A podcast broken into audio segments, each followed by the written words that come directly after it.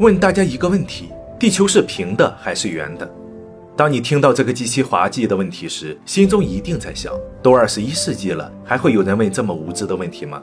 地球当然是圆的。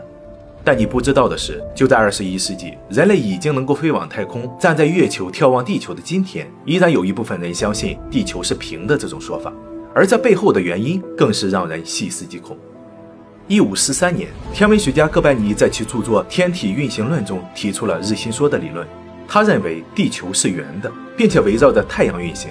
之后，人们开始接受这种说法，而地平论也渐渐淡出了历史舞台。但就在近些年，一种新的地平论冒了出来，并且有越来越多的人相信了这种说法。新的地平论认为，大地是一个圆盘，其中心点就是北极点。大地被一个玻璃罩给罩住，我们所看到的星星就镶嵌在了这个玻璃罩上，而太阳和月亮就在赤道的正上方绕着北极旋转，并且它们还有各自的轨道。从地面上看，太阳和月亮都是走着八字形，月亮的一个八字是一个月，太阳的一个八字是一年，整个系统就像是一个巨大的时钟一样，太阳和月亮就像是时针和分针，因此产生了白天和黑夜、春夏及秋冬。并且很多人将大地的圆盘和联合国的标志联系在了一起，因为联合国的徽章正是以北极点为中心的世界地图。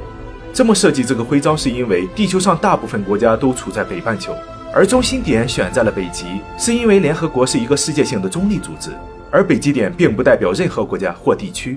但是有很多地评论的支持者认为，联合国用这个标志就是在暗示着真相。听到这里，你也许已经在佩服地评论者的脑洞了。但接下来他们给出的论证才真正让人感到震撼。咱们接着往下看。